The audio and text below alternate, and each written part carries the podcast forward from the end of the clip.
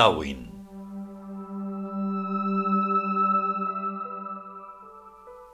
Capítulo decimocuarto. Segunda parte.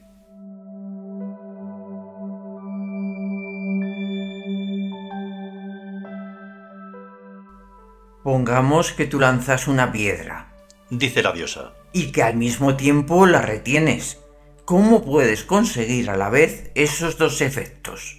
Trasladándola de una órbita circular, evidentemente.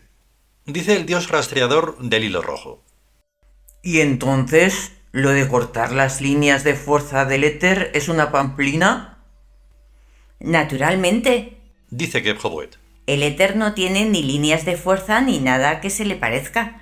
Es un continuum. El giro de los cuerpos no afecta al éter en absoluto. Se cuela dentro de las masas de cualquier manera. Pero también es cierto que todo cuerpo en movimiento giratorio es despedido de su centro de giro, salvo que se le retenga por alguna fuerza de cohesión, que también es éter, pero interno. Claro, Dice Sui. el éter está en todas partes, tanto en el vacío interestelar como en el interior del átomo. ¿No es verdad? Claro que lo es. Dice Gebhobuet. y en todas partes actúa de la misma manera, o sea, colándose en la materia y disolviéndola. De ahí que haya cuerpos en estado sólido. El éter, que se sumerge por todas las partículas, hace que éstas giren unas en torno a otras e impide que se alejen entre sí. La solidez es el resultado de infinidad de orbitaciones corpusculares mutuas y recíprocas. Lo que saben estas tías. Dice Ched a Upuat. Pero hay algo por lo que a mí me gustaría que Hayar estuviera aquí. Da igual, yo te lo explico. Dice Upuat. Y es por lo siguiente. El éter se insume o penetra también en el cerebro, en las neuronas, en las dendritas y en los axones, e influye en la corriente nerviosa eléctrica, bueno, neuroeléctrica. Y digo yo, si no serán las ideas también cosas del éter, o sea, ¿el éter puede influir más o menos directamente en el pensamiento, en las ocurrencias mentales de las personas? Bien pudiera ser. Asiente Upuat. Y el éter así sería una especie de supradivinidad o algo así. Es lo primero que se me ocurre. Pero pensándolo mejor, de eso nada. El éter no es inteligente ni tiene por qué serlo, sino que su función consiste simplemente en introducirse en la materia, en disolverla y transportar la solución al antiuniverso y volver al universo trayéndola de nuevo en forma de energía. Se trata pues el éter de un fluido circular, pero quiera que no, entra también en el cerebro y lo disuelve, activando así la circulación de las corrientes neuroeléctricas que forman el pensamiento, o por lo menos la base somática del pensamiento, y haciendo así posible los fenómenos de inducción mental eléctrica. Eso de inducción mental eléctrica acabas de sacártelo de la manga. Acusa Ned. Desde luego que sí, Confiesa el dios rastreador. pero viene al pelo como confirmación de mi aserto. Alguien o algo me ha inducido bioeléctricamente a decirlo. ¿Qué o quién? El Tron, la máquina mental eléctrica que emite constantemente el holograma del campo mórfico. Vaya tela. Dice Ched. Salimos del fuego para entrar en las brasas. Con que el trome... Se dice salimos de Guatemala para entrar en Guatepeor. Dice Gebhobuet rectificando. Una máquina mental eléctrica, para que te enteres, es un modulador de ondas cerebrales, hijo, qué atrasado estás. Y una cosa así se construye sola, interactuando las mentes de los cerebros individuales y espaciotemporalmente separados. Y no te sigo explicando esto porque tengo muchísimas cosas que hacer. Así que la reunión se dio por terminada. Sí, sí, por terminada. Dijo Upuat sin levantarse mientras los otros cuatro se dirigían hacia la puerta y luego salían a la calle. Miró el reloj de pulsera y sonrió. Como esperaba. Primero entró una pareja formada por Nut y Sokari, que se sentaron a una mesa en otro discreto rinconcito. Y a renglón seguido entró otra pareja formada por Apis y Selkis, y se sentaron en otro rincón tan discreto o más que los otros rincones. Upuat, como estaba solo, sacó un periódico e hizo como si leyera. El problema para el guionista está en cómo nos la vamos a arreglar para hacer que los cinco personajes de la escena se intercomuniquen las ideas, porque están sentados a tres mesas muy apartadas entre sí. Pero ya se nos ocurrirá algo. El camarero electrostático se acercó primero a una mesa de recién llegados y después a la otra. Hizo así como un pase mágico, un abracadabra de esos. Puso las sendas copas y se esfumó en el aire. El periódico de Dupuat de periódico no tenía de más que la cara exterior de afuera. La de dentro era una pantalla de computadora, con su correspondiente altavocito sintonizado con las copas de néctar de las dos parejas, que a su vez eran microfonitos y altavocitos. ¿Os ha visto llegar alguien? Preguntó Upuat hablándole al periódico. Que nosotros sepamos, no. Respondió Sokari, el sol de la noche. ¿Tú has observado algo? Le pregunta a Nut, su pareja, diosa del firmamento. Desde luego yo soy muy distraída.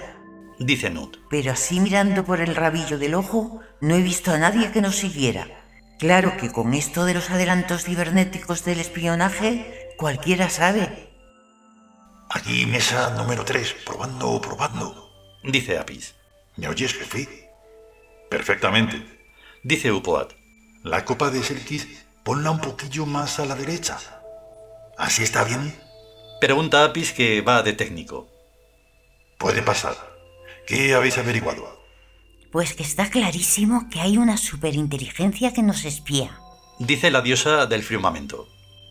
Y que por eso el gobierno, añade Sokari, ha creado el Ministerio de Mística y Trascendencia, el MMT, que tiene ya monasterios en todas partes. No me digas dice Selkis. ¿Y hay que meterse a monja? No hace falta, dice Upoat. Tú haz como si lo fueras y con eso basta. ¿Y yo también? Pregunta Selkis. Claro, y todo el mundo, dice Upoat. Nosotros somos frailes cartujos. ¿De los que no hablan? Pregunta Nut. Solo en voz bajita, dice Apis. Con un susurro ¿Os habéis enterado de que la gente ya se está sospechando que el polvo que hay en el espacio interestelar puede ser no un residuo, sino una forma de creación continua de materia? Algo he oído. Dice Sokari. De ese polvillo hay una cantidad de masa equivalente a la masa visible del universo por lo menos. ¿Y qué pasa con el éter? ¿No se lo come? Pregunta Serkis. Claro que se lo come. Dice Nut pero a su propia velocidad. Mientras que no se lo termine de comer, el polvillo cósmico se va aglomerando en espirales la mar de lindas y ya tenemos universo recambiable para rato. El positivismo crudo y duro y obsoleto, dice Apis alega que no hay ninguna evidencia demostrable experimental de que la autocreación continua de masa material sea un hecho. Pero, ¿y la energía qué? Eh? La energía y la masa son intercambiables, biunívocas, que se dice, mutuamente transformable la una en la otra. Llevas toda la razón, pequeño mío. Dice Selkis. Dicen y dicen y dicen y no paran de decir que por la segunda ley de la termodinámica esa, el calor se entropiza. ¿Y si se condensa y se materializa en una forma tan fina de materia que no haya instrumento óptico posible que la vea o detecte? ¿Qué me decís a eso? Que eso es exactamente lo que pasa. Dice la voz de Upuat a través del vidrio electrostático de las copas.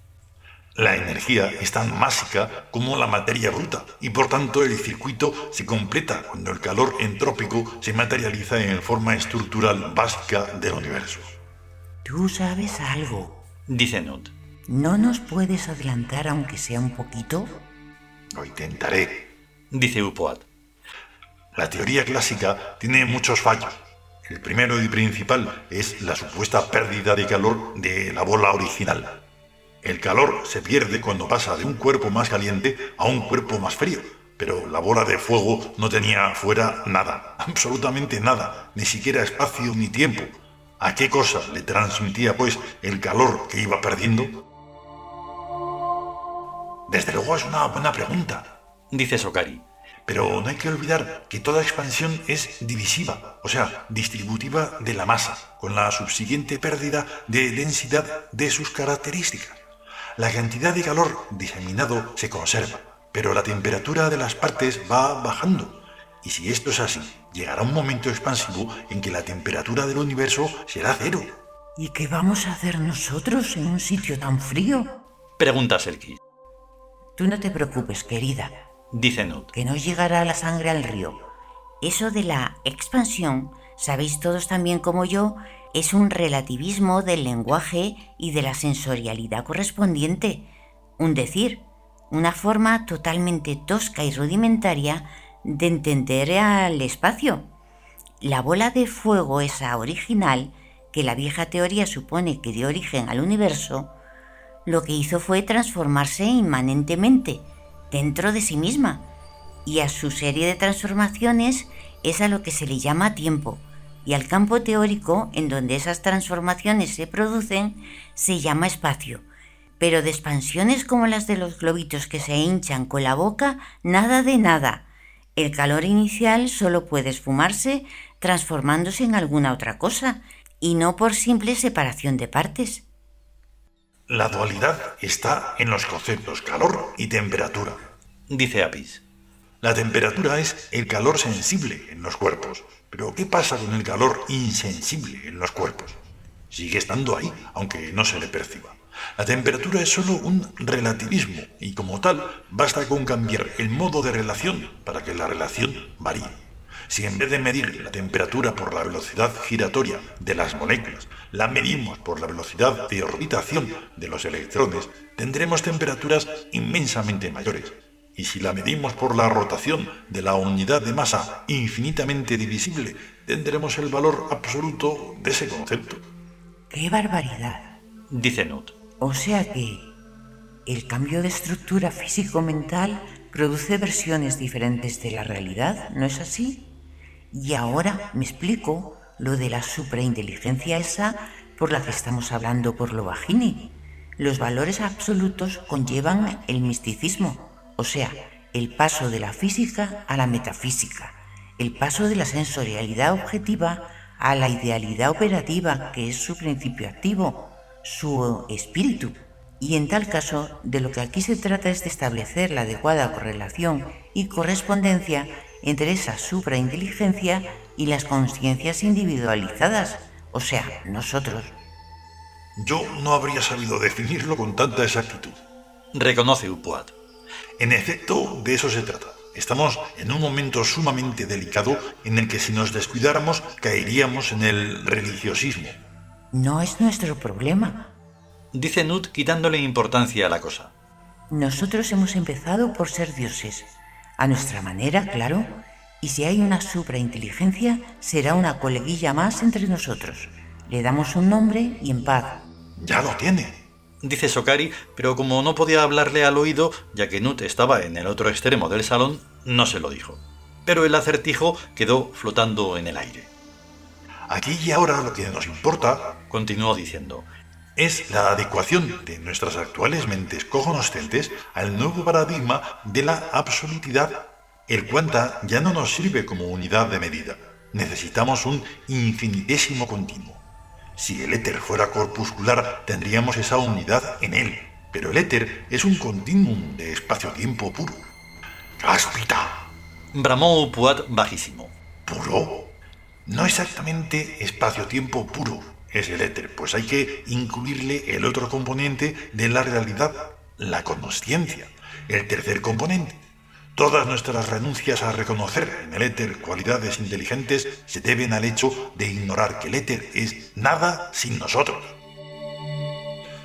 Estábamos hartos de decirnos que el éter es inmaterial, o más propiamente dicho, antimaterial. ¿Y acaso la consciencia no lo es también? Nosotros no somos éter, ni el éter es nosotros, pero en la relación matemática entre nosotros y el éter es en lo que consiste la realidad. Muy bien dicho. Dice Sokari ya en voz alta, y todos se levantaron de sus asientos y se dirigieron a la barra del bar a tomarse unos néctares juntos.